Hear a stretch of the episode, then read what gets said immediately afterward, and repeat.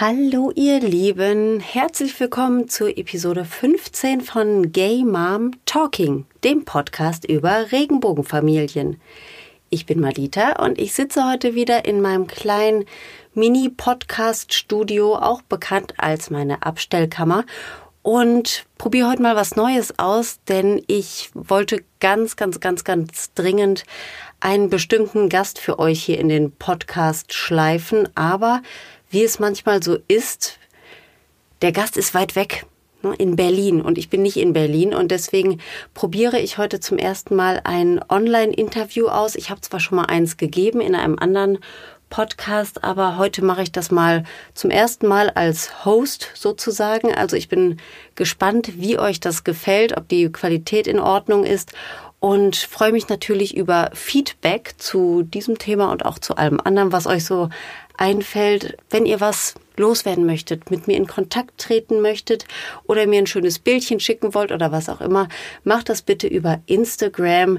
Mein Account heißt Gay Mom Talking Podcast. So, so viel zum Vorgeplänkel. Worum geht es in Episode 15?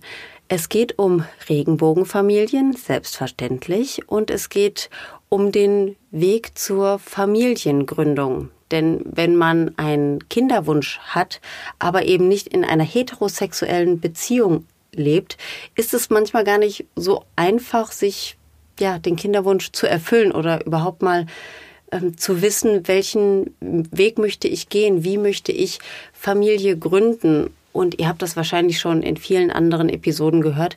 Es gibt natürlich verschiedenste Internetseiten, auf denen man sich dann tummeln kann, um das passende Gegenstück zu finden, um dann eben diese Familie zu gründen. Aber es gibt eine Seite, die aus meiner Sicht hier in Deutschland sehr hervorsticht. Und das ist die Seite Family Ship. Vielleicht kennt ihr sie, vielleicht auch nicht. Falls ihr Family Ship noch nicht kennt, werdet ihr Family Ship heute auf jeden Fall kennenlernen. Und das Gute an diesem Portal ist, dass man da eben nicht nur Samenspender findet, also Frauen Samenspender finden können, sondern dass man dort auch viele andere Familienkonstellationen und Konzepte leben und erleben kann und da eben auch die passenden Partnerinnen und Partner für suchen kann. Und das finde ich wirklich ganz, ganz wunderbar, denn das ist ansonsten wirklich echt eine ganz schwierige Nummer. Und die Frau, mit der ich mich jetzt gleich hier online unterhalten werde, ist eine der Gründerinnen von Familyship und außerdem lebt sie das Familienmodell Co-Parenting und wird uns dazu jetzt einiges erzählen. Ich freue mich total, dass das geklappt hat und hoffe, dass euch das Interview auch gefällt. Ich wünsche euch viel Spaß und gebt mir Feedback, wie es euch gefallen hat. Los geht's! Hallo Mama! Hallo Mami! Familie ist bunt. Game Mom Talking. Der Podcast über Regenbogenfamilien.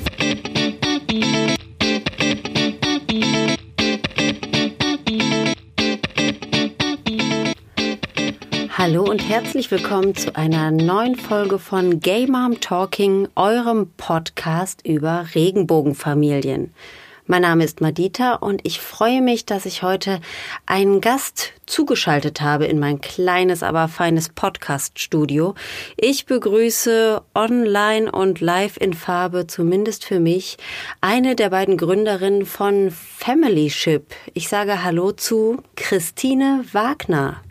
Hi Madita, danke Grüß für die Einladung. Dich. Ja, ich freue mich total, dass du dir die Zeit genommen hast für dieses kleine Podcast-Interview.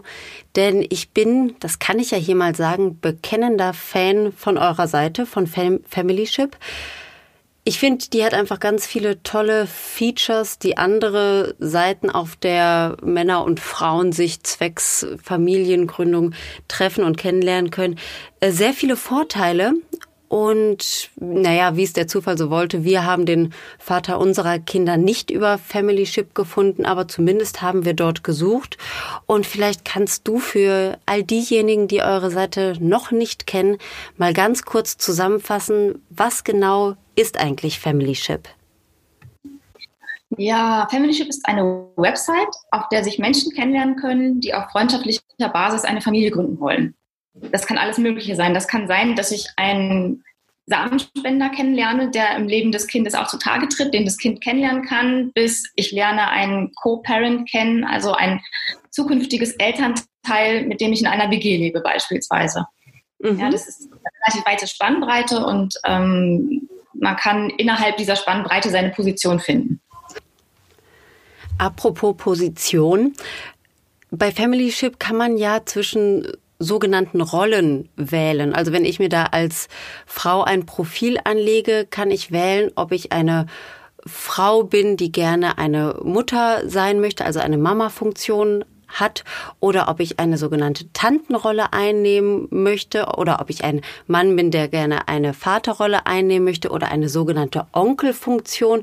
Das klingt für mich erstmal alles ganz knuffig und irgendwie hat man ja auch eine Vorstellung davon, was damit gemeint ist. Aber wie ist euer Gedanke zu diesen Rollen? Was genau bedeutet das, wenn ich jetzt sage, ich habe eine Tanten- oder eine Onkelfunktion oder eine Mutter- oder eine Vaterfunktion? so ganz genau bedeutet es eigentlich nichts. Das ist Sehr gut. Nur so ein, ist nur eine Gedankenanregung, dass man eine Ahnung davon haben könnte, ähm, in welche Richtung äh, man sich entwickeln möchte als mhm. äh, Elternpaar sozusagen. Also das jemand, der sagt, er möchte eher Vater mit Onkelfunktion sein, ist für mich persönlich jemand, der nicht jeden Tag an der Erziehung beteiligt ist, sondern vielleicht einmal die Woche oder alle zwei Wochen. Ja, die Sache mit der Rollenfunktion ist ja auf jeden Fall etwas, worin sich Family Ship von den Seiten, die ich jetzt so kenne, schon sehr, sehr deutlich unterscheidet. Aber es ist doch auch bei euch möglich, dass sich Männer ausschließlich oder lediglich als Samenspender zur Verfügung stellen, oder? Ich glaube, du hast gerade schon angedeutet, das geht auch, oder? Das ist auch möglich, genau. Das ist auch möglich. Auch möglich, aber es sollen keine, keine sogenannten No-Spenden erfolgen, sondern nur diese Yes-Spenden, also dass der mhm. Spender mhm. ähm, bekannt ist und dem Kind auch bekannt gemacht wird. Familyship gibt es jetzt seit 2011 und du hast Familyship damals ja nicht ganz uneigennützig gegründet. Es war ja so, dass du mit deiner damaligen Partnerin einen Kinderwunsch hattest und gemeinsam mit ihr auf der Suche nach eurem Familienmodell warst und ja auch auf der Suche nach, ja, nach der Erfüllung dieses Modells warst. Und ich ich finde es irgendwie total krass. Ihr zwei habt euch dann also tatsächlich, so stelle ich mir das vor, irgendwann abends mal beim Glas Wein hingesetzt und überlegt, wie können wir das machen, wie können wir unseren Wunsch erfüllen. Und habt ihr euch dann wirklich den Laptop auf den Schoß genommen und habt einfach mal ein bisschen losprogrammiert und zack war diese geniale Internetseite da oder wie war das? Erzähl mal, wie kommt man auf die Idee, das dann einfach selbst in die Hand zu nehmen? Ja, es, es gab diesen Kinderwunsch in einer lesbischen Partnerschaft und ähm, das war noch so abstrakt, wie das sein sollte. Wir haben lange diskutiert und haben dann festgestellt, dass wir gern einen aktiven Vater hätten in der Konstellation. Mhm.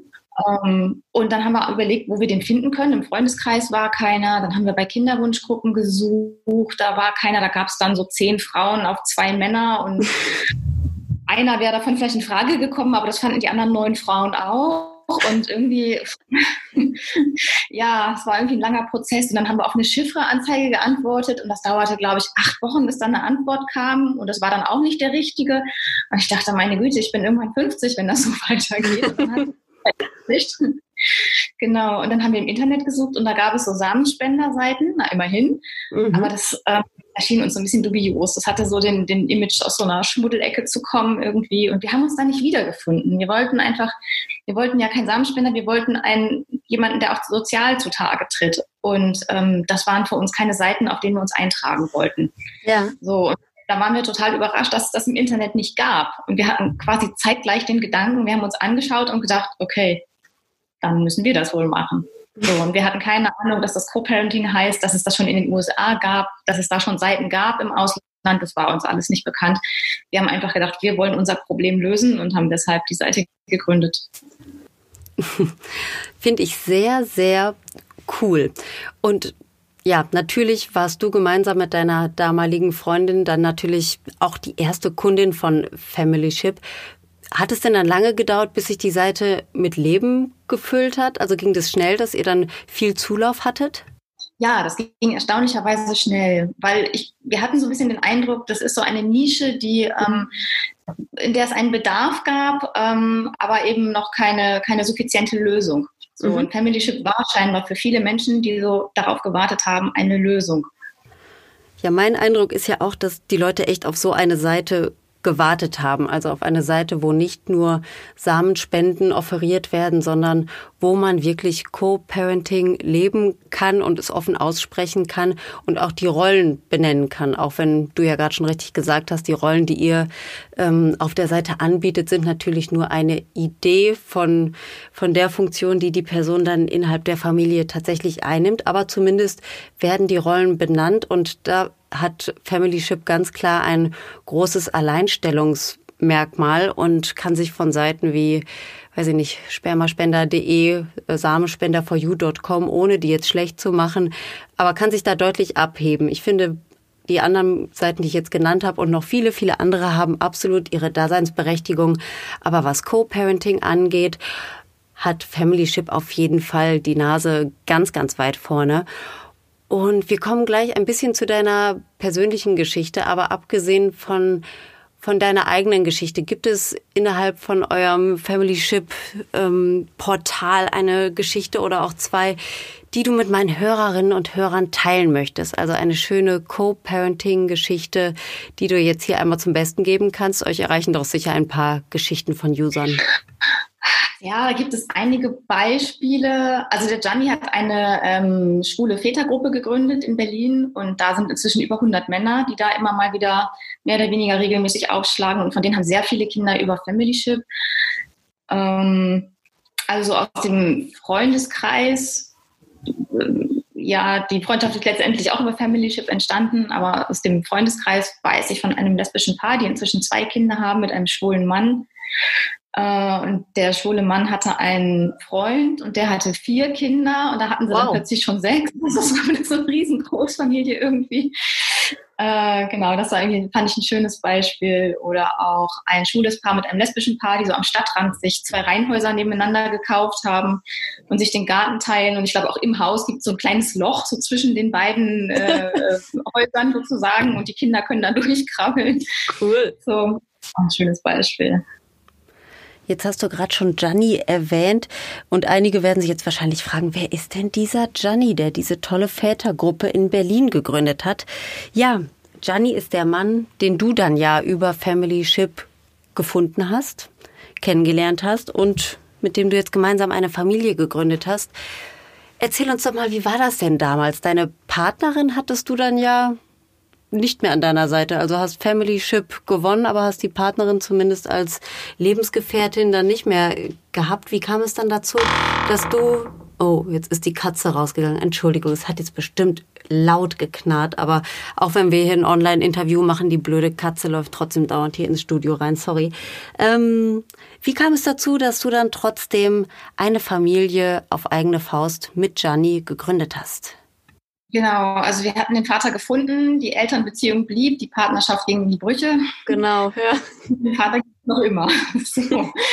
Ja, äh, das ging relativ schnell. Also wir haben, ich glaube, innerhalb von vier Wochen haben wir einige Männer getroffen oder gedatet, sagen wir auch ein bisschen mhm.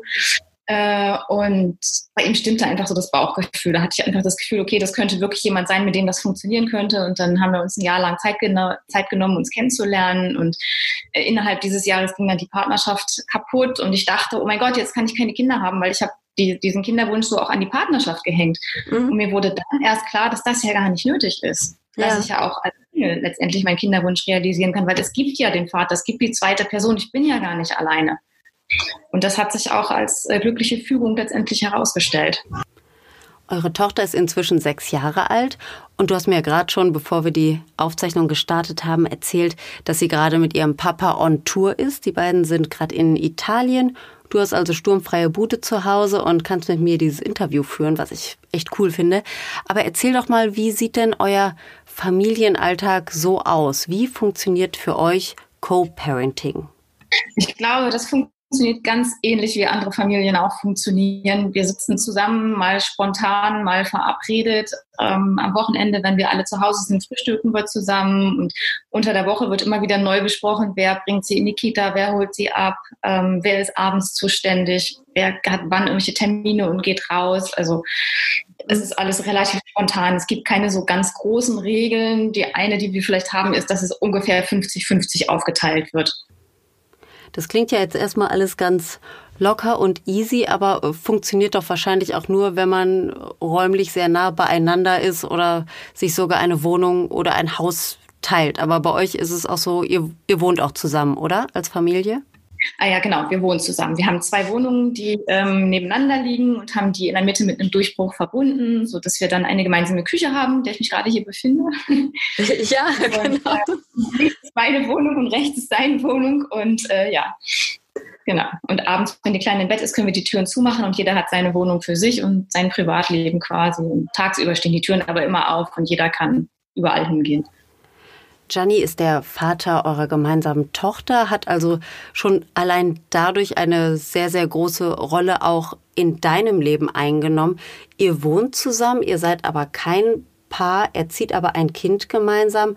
Welche Funktion, welche Rolle erfüllt Gianni für dich? Ist er sowas wie ein bester Freund oder wie kann man sich das bei euch beiden vorstellen? Ja, er ist nicht mein Lebensgefährte, er ist nicht mein bester Freund, er ist nicht mein Bruder, er ist nicht mein bester Kumpel, er ist einfach der Vater meiner Tochter. Wir sind einfach Familie.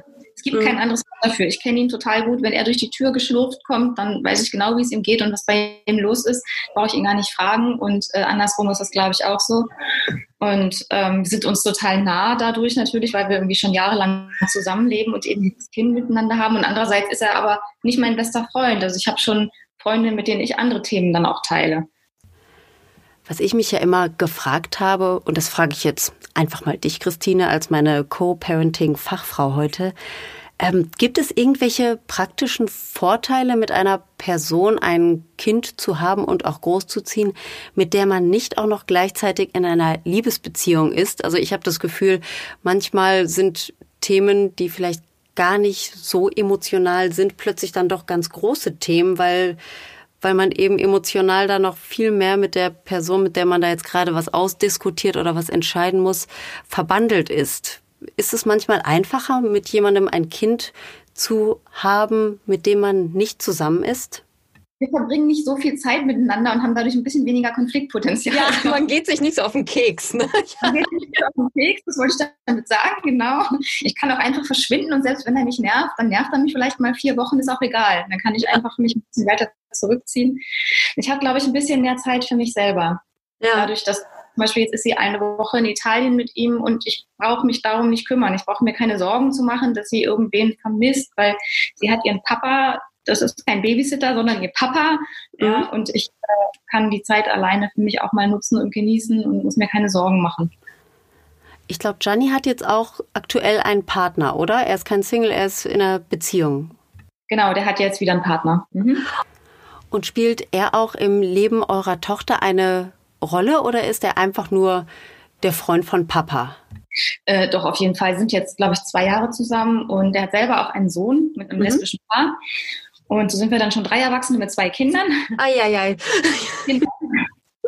Genau, äh, hat auf jeden Fall ähm, ähm, eine wichtige Funktion, ähm, weil wenn der, also Jan heißt der Freund, wenn der Freund eben da ist, hat er eben oft seinen Sohn und dann versuchen wir die Kinder auch zusammenzubringen, dass sie äh, Zeit zu zweit haben. Schön.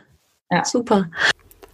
Ich persönlich kenne hier in Deutschland wirklich nur ganz wenige Familien, bei denen so ein Modell wie ihr es lebt, gut funktioniert. Also ich kenne sowieso nur wenige Familien, die sich diesen Schritt getraut haben zu gehen. Ich kenne aber sehr viele Paare, die mal drüber nachgedacht haben, in die Richtung zu gehen, in die du gegangen bist mit Gianni gemeinsam.